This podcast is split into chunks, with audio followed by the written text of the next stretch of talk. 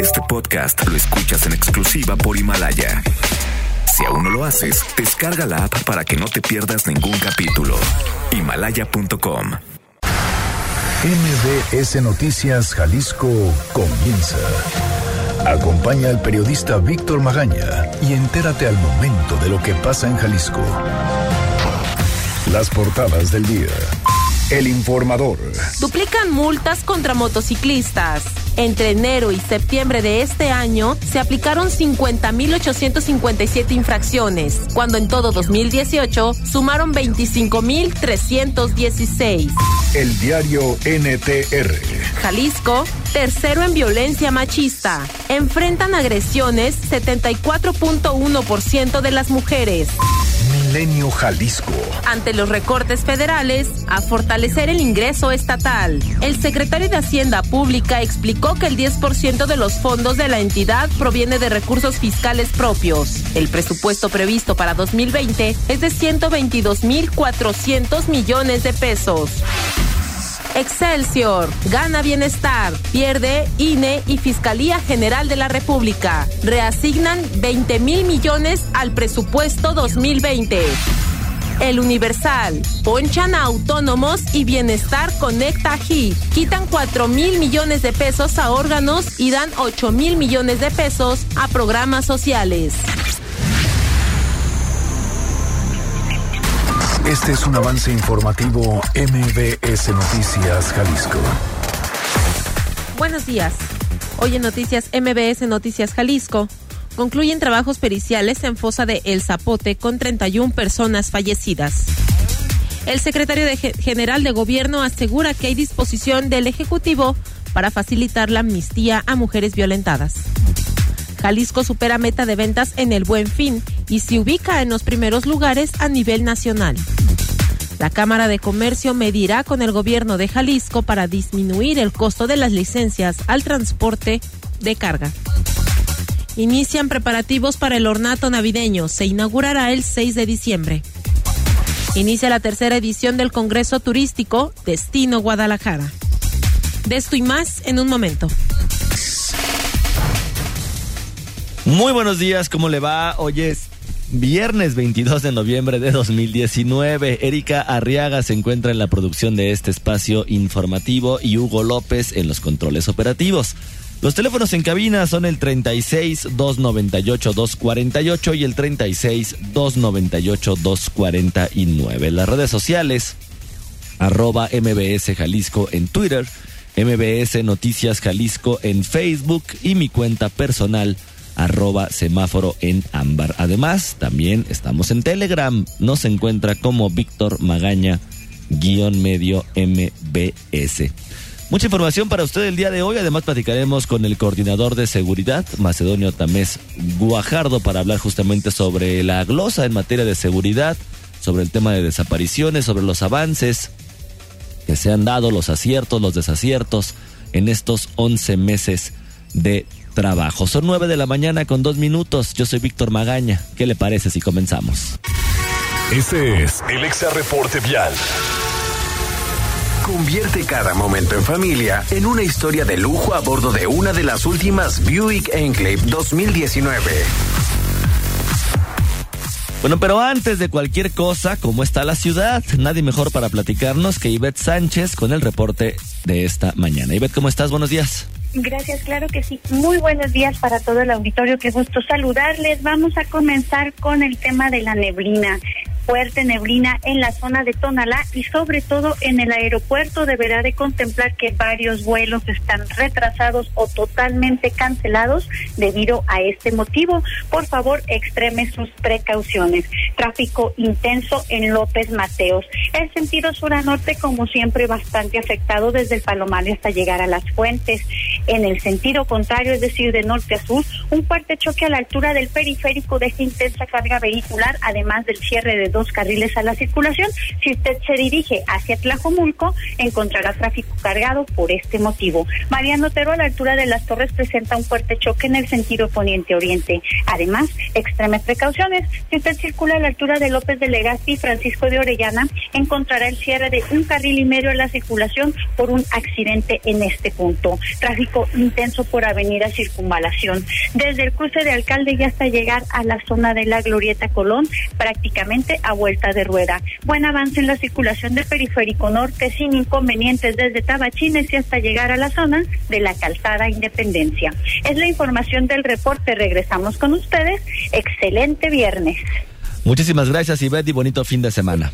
Gracias. Oiga, pues ya lo escuchó. Tome sus precauciones, respire si usted va a tomar un vuelo o ya está en el aeropuerto. Bueno, pues ya sabe, la neblina le va a impedir que salga pronto o que salga en la hora acordada con la aerolínea. Es un asunto netamente de neblina.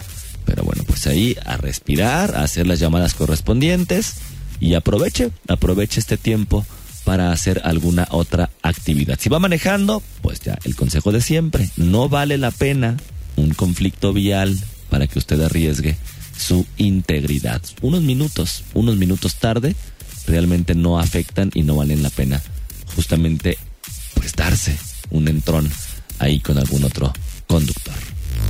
Experimenta el lujo de una nueva aventura en familia en la comodidad de una de las últimas Buick Enclave 2019, con bono de hasta 90 mil pesos o 12 meses sin intereses y 0% de comisión por apertura o un año de seguro gratis. Promoción válida del 1 de noviembre al 2 de diciembre de 2019. Consulta términos y condiciones en Buick.mx. El Exa Reporte Vial es presentado por... Estrena una Buick Enclave con bono de hasta 90 mil pesos o 12 meses sin intereses y 0% de comisión por apertura. Visita tu distribuidor Buick. Seguridad. Ayer la Fiscalía Estatal concluyó los trabajos en la fosa clandestina localizada en una finca del Zapote, ahí en Tlajomulco de Zúñiga, con un total de 31 personas fallecidas que corresponden a 6 mujeres y 25 hombres. 10 con denuncia de desaparición y 9 que ya fueron previamente identificados. De acuerdo con lo determinado por peritos antropólogos, ya no localizaron más indicios en la finca en trabajos que iniciaron luego de la localización de una propiedad en Toluquilla. Esto en Tlaquepaque el pasado 6 de noviembre, donde liberaron a ocho víctimas, así como la detención de 15 personas que ya están vinculadas a proceso. La Fiscalía informó que el proceso pericial fue observado por familiares de colectivos de personas desaparecidas. Y hay una disposición del Ejecutivo para facilitar la amnistía a mujeres violentadas. ¿Quién dijo esto? Fátima Aguilar, ¿cómo estás? Buenos días. Buenos días, Víctor. Saludos eh, para ti, para el auditorio. Bueno, eh, recordarán que les habíamos dado cuenta de que nuevamente ya se aprobó la ley de amnistía de género, pero eh, está condicionada a ciertos requisitos como la reparación integral del daño. Bueno, pues el secretario general de gobierno, Enrique Ibarra Pedrosa, aseveró que desde el Ejecutivo pues existe la disposición de apoyar a las que no tengan la posibilidad de garantizar o cubrir este pago sin especificar de dónde podrían salir los recursos o si se piensa etiquetar una bolsa en el presupuesto de egresos del próximo año, el funcionario pues manifestaba que se analizarían ya los casos en específico donde la mujer no tenga el perdón de la familia del agresor o que no pueda cubrir la reparación, a pesar, bueno, de que los legisladores habían manifestado que no era posible eh, que el Ejecutivo las apoyara. Esto es lo que comentaba eh, Enrique Ibarra. Bueno, es, ya se verían los casos específicos. Eso me refería, de que era una de las preocupaciones o de las inquietudes del, del Ejecutivo el apoyar a mujeres en situaciones difíciles. A ver, si hay esa disposición y si hay esa voluntad. Es como el tema cuando ocurre el caso, por ejemplo, de los fenómenos naturales. Siempre hay eh, fondos en apoyo. Yo respeto lo que haya dicho los diputados, son irreprochables en sus opiniones, pero sí hay. Menciona las observaciones reales eh, comentábamos que no habían quedado eh, en el primer dictamen aprobado, que, que le habían hecho al primer dictamen que habían aprobado los diputados el 23 de octubre pasado. Bueno, pues Ibarra Pedrosa eh, dijo que todo ya se consensó con los diputados, que hubo intercambio de puntos de vista y prefería ya no polemizar más sobre el tema. Según él, la legislación aprobada nuevamente por los diputados el miércoles pasado ya se va a publicar ahora sí sin contratiempos en el periódico oficial del Estado. Y por su parte también en la Secretaría de Igualdad Sustantiva, Fela Pelayo López aceptaba que como quedó aprobada la legislación, pues sí iba a dejar fuera algunas para acceder a esta amnistía, pues de no contar con el recurso para la reparación dependerán de la perspectiva del juez que atienda el asunto, aunque aseveró que independientemente de esta ley, su secretaría ya trabaja en apoyar a mujeres que han sido juzgadas sin perspectiva de género en el nuevo sistema o en el tradicional, en el antiguo, y actualmente revisan 80 expedientes, de los cuales 10 eh, se trabajan a profundidad ya con el Poder Judicial. Y nada más recordarles que pues esta legislación que se aprobó busca que mujeres encarceladas por asesinar o lesionar a su pareja em, a raíz de haber sufrido violencia sistemática queden en libertad. Las posibles beneficiarias son cinco que fueron juzgadas en el sistema tradicional de justicia. Pues es el reporte, Víctor. Fátima, muchísimas gracias. Buen día. Muy buenos días también para ti. La ciudad. Bueno, y Jalisco está superando la meta de ventas en el Buen Fin y se ubica en los primeros lugares a nivel nacional. Adrián Montiel, ¿cómo estás? Buenos días.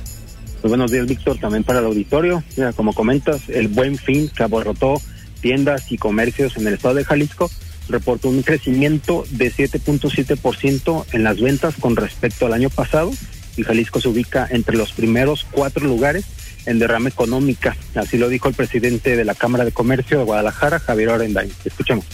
Jalisco es uno de los primeros que está aportando información como para poder decir lo que sí. Por la información que tenemos en los medios de comunicación de Concanaco, podemos afirmar que Jalisco está entre los primeros tres o cuatro de México en términos de ventas del buen fin. Durante los cuatro días que duró este buen fin, se reportó una derrama económica de 6.879 millones de pesos frente a los 6.386 millones del 2018. Los productos con mayor demanda fueron la ropa, calzado y textiles, con 46% en ventas, menos que el año pasado en el mismo rubro, que reportó 53% en 2018. Sin embargo, las ventas en electrónico repuntó de 2018 a 2019 de 22 a 27%. Para el presidente de la Cámara de Comercio, el éxito del Buen Fin en Jalisco es por la versatilidad de su, de su comercio. Escuchemos. Eh, Jalisco, como ya se ha dado cuenta, está creciendo más eh, que otros estados de la República gracias a nuestra economía diversificada. Eh, en la información que tenemos, y hoy estuvo el presidente de la Concanaco también en la mañanera anunciando que las ventas del Buen Fin se podía anticipar que habían crecido un 7%, bueno, nosotros estamos un 10% arriba de esa meta nacional. Nosotros estamos con el 7.7 y eh, el informe nacional es un 7%.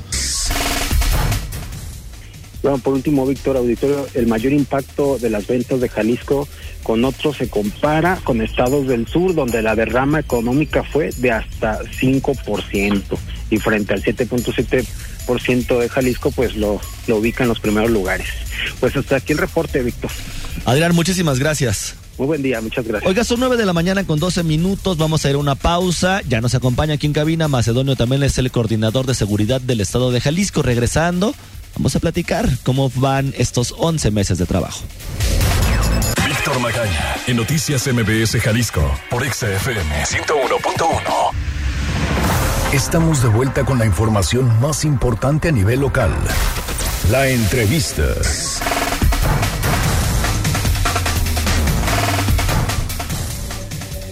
Son 9 de la mañana con 18 minutos. Regresamos a cabina de MBS Noticias Jalisco. Le recuerdo nuestros teléfonos 36 298 248 y 36 298 249.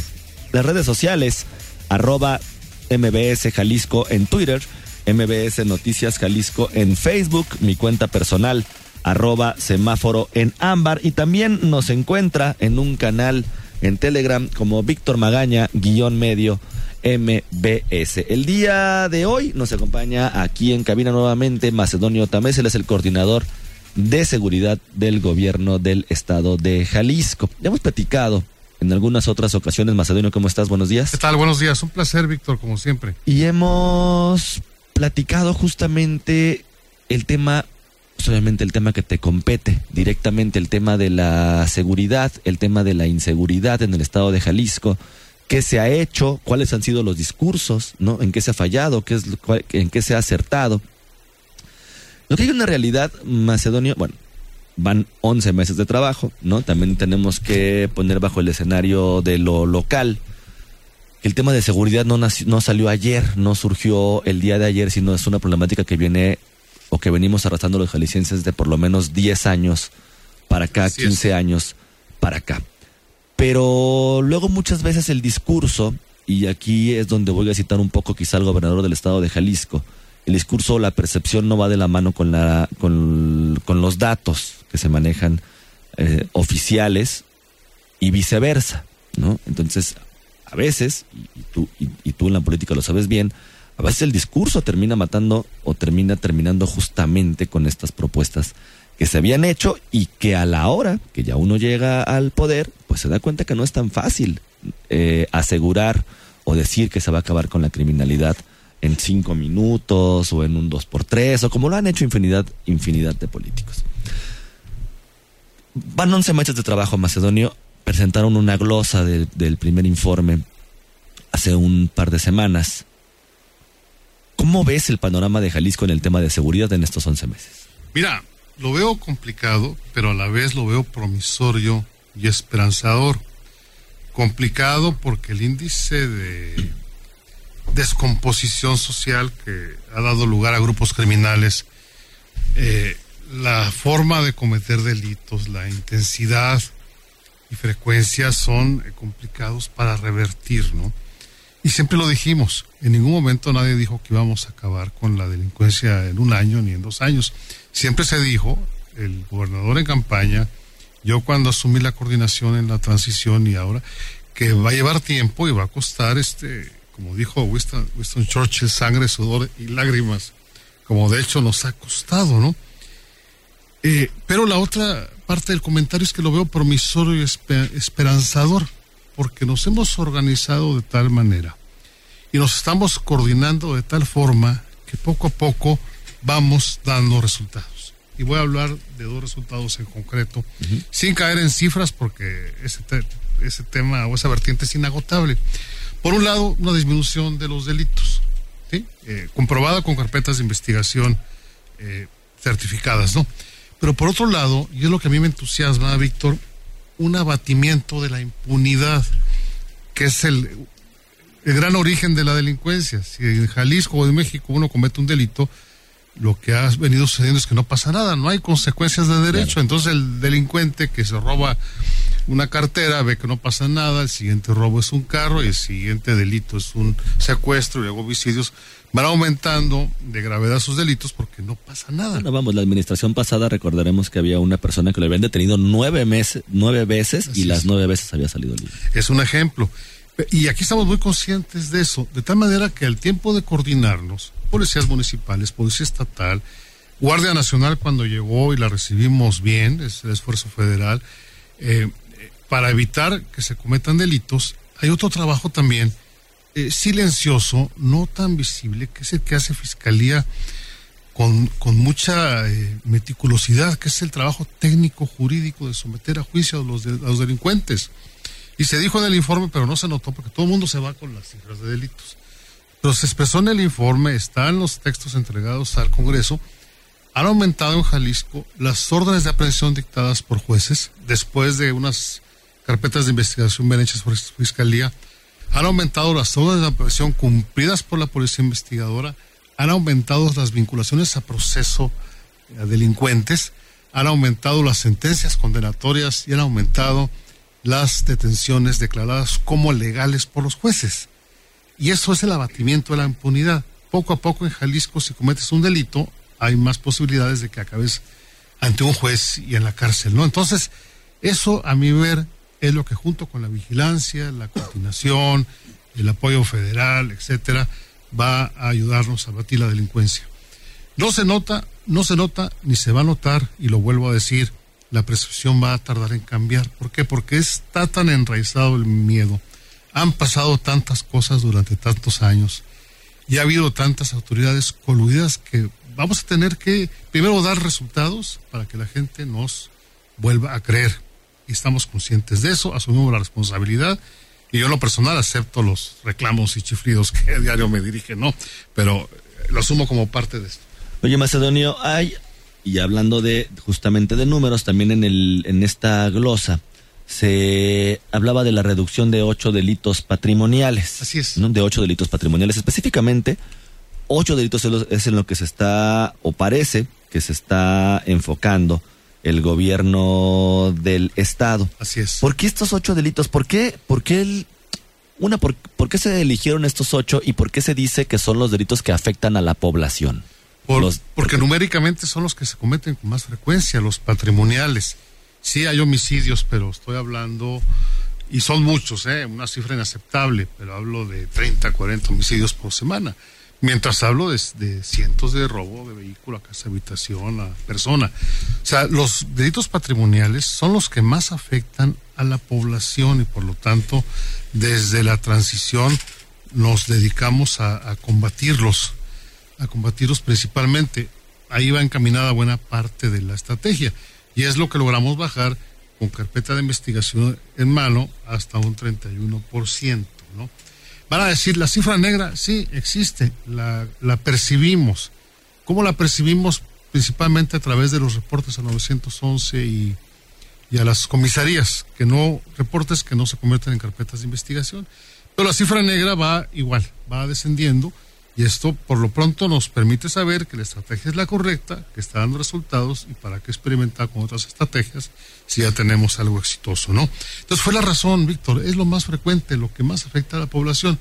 Pero esto eh, no nos impide eh, vigilar y prevenir y en su caso sancionar los demás delitos, ¿no?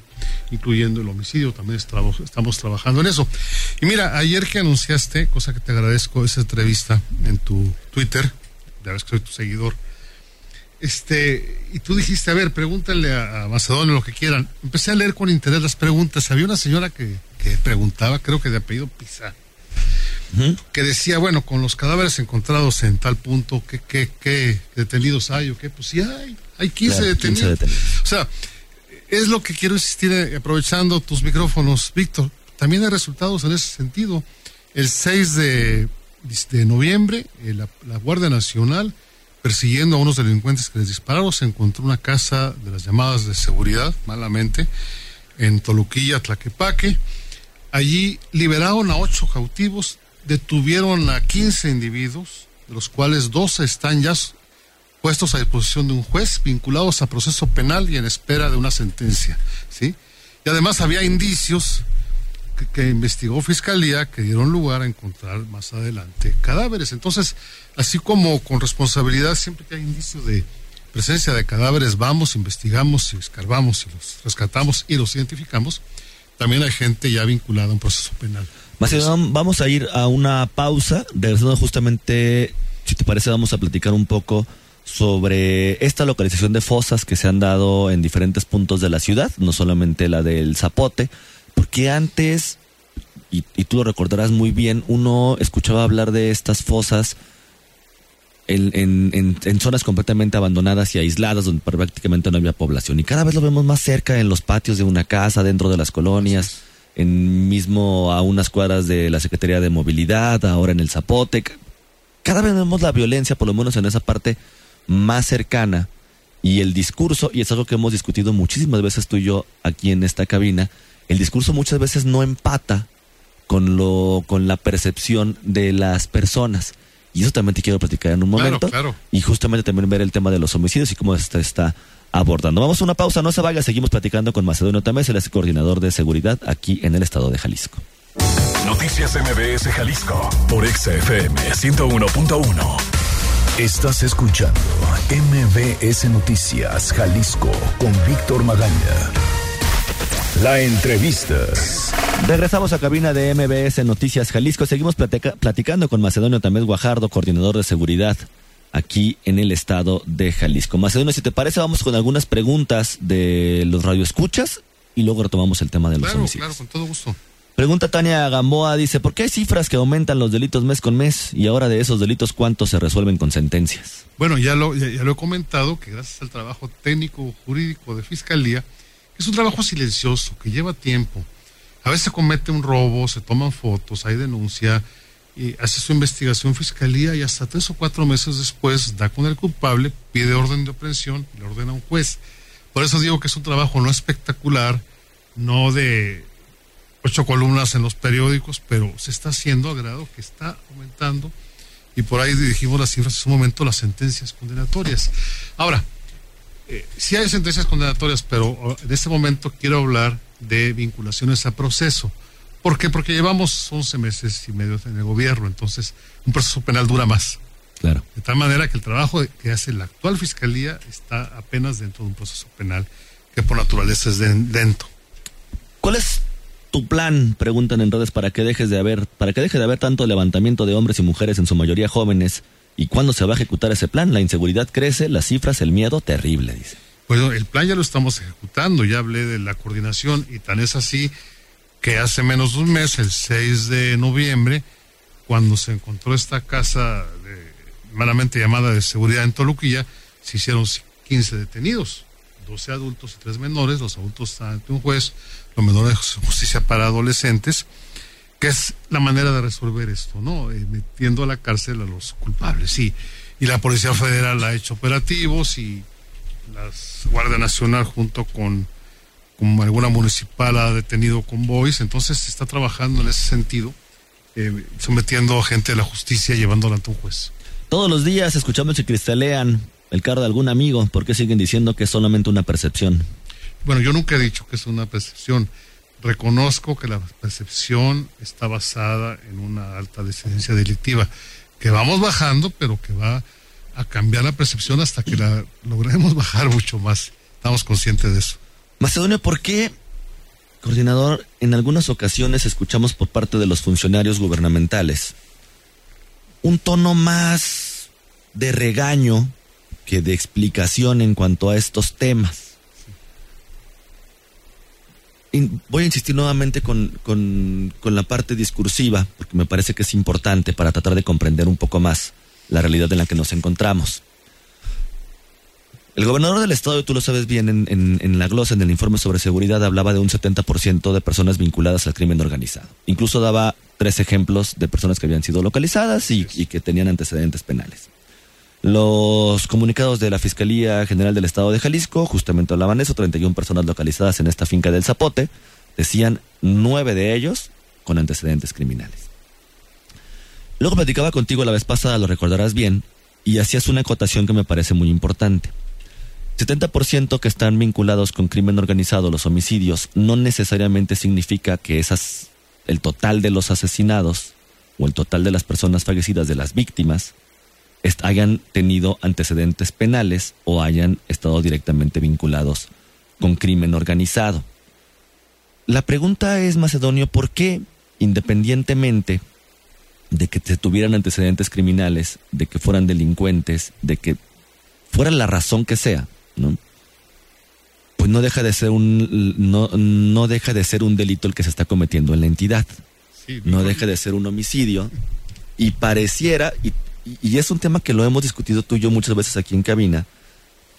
Que ya lo había ya había planteado justamente contigo con ese tema, pero pero no hemos podido acercarnos a otros funcionarios también de seguridad o al mismo gobernador para para planteárselo, entonces tengo que insistir contigo pareciera que es un asunto de, y no te gusta la palabra, pero de revictimización, pero también pareciera que es un asunto para que la misma sociedad dijera, bueno, no importa, se están matando entre ellos, no nos debería de importar. Sí, mira, mira, no es así, Víctor. eh, eh, al menos en mi caso, voy a hablar por mí. No es así. Yo tengo vocación por decir la verdad, es mi obligación legal y moral, y la digo, ¿no? Eh, y la digo respetuosamente, pero también con la frialdad con la que se debe decir una información de, de este tipo. Y te voy a dar un ejemplo. El pasado lunes fui al desfile del Día de la Revolución. Saliendo me entrevistan tus colegas, los periodistas, sobre este punto de, entierro clandestino de Tlajumulco. la, la, típica pregunta, ¿cuántos cuerpos han encontrado? Que son hombres, que son mujeres. Me pregunta el colega tuyo. Ah, y mencioné que había ya seis identificados porque el, buen trabajo de, encontrar esos lugares y rescatar respetuosamente los cuerpos de personas fallecidas va acompañado del trabajo de forenses para identificarlos y saber quiénes soy y entregarlos a sus familiares. Prácticamente todos los que han sido identificados eh, tenían una denuncia por desaparición, que bien o mal es un caso resuelto. Entonces estaba yo contestando eso y me pregunta un colega tuyo. ¿Y de los, de los ah, identificados tenían antecedentes penales? Y contesté que sí, porque era la verdad. Esa mañana había visto yo el reporte. Entonces, ¿qué querían que dijera? Que no, que mintiera o que recurriera a eufemismos, ¿no? Entonces, a, lo que voy es que, eh, mira, México es un país de simulaciones. Y una parte de esas simulaciones es la evasión de la realidad. El mexicano promedio evade la realidad, no le gusta oír sus verdades. Entonces, de ahí que usemos tantos eufemismos en la vida cotidiana, este, pobrecito, o quiero un lonchecito, o sea, esos diminutivos y ese, ese fraseo, ¿no? Este, pues no, hay que decir la verdad, porque la verdad es un, instrumento, un instrumento para llegar a acuerdos y tener mejores sociedades. Entonces, este, a la gente no le gusta oír verdades y la verdad es esta. Un gran porcentaje de la gente que encontramos tiene ese antecedente que estoy obligado iba a decir porque es rigurosamente cierto. Malo si dijera los nombres. Ahí sí estaría yo cayendo en una, y, aunque no me gusta la frase, una revictimización. Pero la, cuando se encuentran cadáveres en un lugar, lo primero que pregunta la gente es quiénes son. Los segundos, ¿por qué lo mataron? Tercero, ¿quién fue? Y así, ¿no? Entonces uno contesta lo que tiene en sus manos como en este Mira, ayer, ayer, ayer escuchaba justamente una conferencia aquí en Guadalajara, una, una, una charla sobre el tema de desapariciones con varios periodistas de mucho peso a nivel nacional, Marcela Turati entre ellos, ¿no? Javier, un periodista colombiano, y hablaba justamente de esto, de la parte quizá moralina que tenemos los periodistas o que tenemos la parte de sociedad, ¿no? Donde creemos que lo único importante para contar es aquella persona muerta que al día siguiente prácticamente iba a ser canonizada, ¿no? Así, es. Una persona que no que, que era buena en su totalidad. Y hay estos claroscuros. Y, y, me parece muy importante que lo señalemos y que lo platiquemos así. Porque muchos, y también eso es una realidad, muchas de las personas que están asesinando en el estado de Jalisco o a nivel país, efectivamente, quizá tienen antecedentes criminales, quizá no eran, no eran estas personas santas que muchas veces nosotros queremos glorificar. Pero vuelvo como al punto que me parece medular y que lo hemos dicho muchas veces aquí no deja de ser un asesinato, no deja de ser un, un, delito, un crimen que tiene que investigarse y no deja de ser una víctima de un delito. El discurso creo que donde ya no, donde no comienza como a empatar entre el periodismo y el, y, el discurso gubernamental, ¿no? Eh, que también creo que tendríamos como que sincerarnos más en ese punto. Una tenemos que entender nosotros como sociedad que efectivamente, como bien lo señalas tú, un porcentaje de ellos tienen antecedentes criminales y hasta ahí lo vamos a dejar sin decir nombres, sin, tratar de, intentar en criminalización. Y eso lo creo que lo entendemos. El, el, tema es que si no se hacen estos claroscuros, coordinador, donde, donde tú mismo señalabas en una entrevista pasada, que no todos tienen antecedentes criminales, aunque, aunque todos están vinculados con un tema de delito de crimen organizado, por víctimas, por, por, por rencillas, por venganzas, por accidente, por estar en un lugar en un momento inadecuado, lo que fuera. Si no se hacen esto, me parece como estas explicaciones más claras y más concisas, y nos vamos con el discurso gubernamental, que se hace mucho en Jalisco y que se hace mucho a nivel nacional, no también ahora con el presidente de la República, pareciera que se quiere, que quieren justificar el tema de los homicidios y diciendo, como lo ha dicho aquí el gobernador y como lo ha dicho, como dijo aquí Enrique Alfaro en su momento, se están matando entre ellos como si fuera un asunto de no deben de preocuparse, ¿no? Porque delincuentes son delincuentes y no nos debe de importar como sociedad el delito. O como lo dice el mismo presidente de la República, bueno, está comprobado que todos eran marihuanos, ¿no? O que todos eran drogadictos. Me parece que si no se hacen estas acotaciones, se vuelve luego un discurso muy simplista, que se termina, efectivamente, e insisto, revictimizando el problema o queriéndose lavar las manos. Sí, mira, no es mi caso, Víctor, ya lo hemos hablado varias veces, tanto al aire como fuera del aire. Simplemente es parte de la verdad que uno tiene eh, obligación de decir. La gente tiene derecho y demanda saber qué es lo que está pasando. Claro, pero no se tiene que utilizar como un asunto de justificación. Eh, entonces, eh, cuando yo he mencionado, cuando he contestado preguntas como la que me hicieron el lunes de que si tenía antecedentes, dije que sí, porque no voy a mentir. Este, no, en ningún lado lo he usado con un tono justificatorio, ni como, ya me ha tocado alguna vez me entrevistó una colega tuya de México. Cuando me preguntó eso, dije que sí, ay, los está revictimizando, pero eso no justifica, ¿no? Nadie está justificando nada. Son homicidios además homicidios atroces, estamos investigando, por los cuales tenemos gente detenida y sometida a proceso y queremos que vaya a la cárcel como una forma de ejemplaridad, ¿no? Entonces, eh, eh, en mi caso personal como coordinador, cuando contesto ese, tipo de preguntas o cuando doy ese tipo de información, jamás lo uso, lo uso como un justificante de lo que le pasó a esa pobre gente. Simplemente digo una verdad que estoy obligado a decir. Y por otro lado, hay una cosa que también, qué bueno que estamos acotando. ¿Cómo hay, hay un mensaje también en esto? ¿Cómo le dices tú a los muchachos en Jalisco, a los jóvenes, que si se meten en ese ambiente corren más riesgo de acabar así? Tiene que haber una parte pedagógica de esto, es la parte pedagógica del derecho penal, ¿sí? Porque se van los muchachos con, este, ya ves la moda narco, ¿no? Las trocas, las pistolas, las mujeres, la el dinero fácil, las cadenas, la fusca en la, en la cintura, pero no ven la otra parte, que si se meten ahí en un par de años pueden acabar de esa manera. Entonces, es una parte pedagógica que creo que está justificada. nos volvió, nos volvió a comer el tiempo. Ah, bueno, es que siempre estamos muy a gusto aquí. Nos queda un minuto. ¿Cuál crees tú que sea el mayor pendiente de este gobierno en seguridad en este año? Bueno, el mayor pendiente es dar más resultados, eh, cosa que estamos dando con la estrategia que definimos y que al ser exitosa, paulatinamente, eh, vale la pena que, se siga, ¿no? Pero estamos trabajando día y noche, un grupo de hombres y mujeres de bien, eh, y aquí se reflejan en las cifras, pero que pronto también se refleje en la percepción. Pues esperemos también por el bien del Estado. 9 de la mañana con 45 minutos, Macedonio, te agradezco muchísimo haberme acompañado aquí en Buen día. Oye, yo soy Víctor Magaña, pase usted un muy bonito día. Aquí concluye MBS Noticias Jalisco. Acompaña a Víctor Magaña y su equipo de profesionales de lunes a viernes a partir de las 9 de la mañana por Exa FM Guadalajara. Este podcast lo escuchas en exclusiva por Himalaya.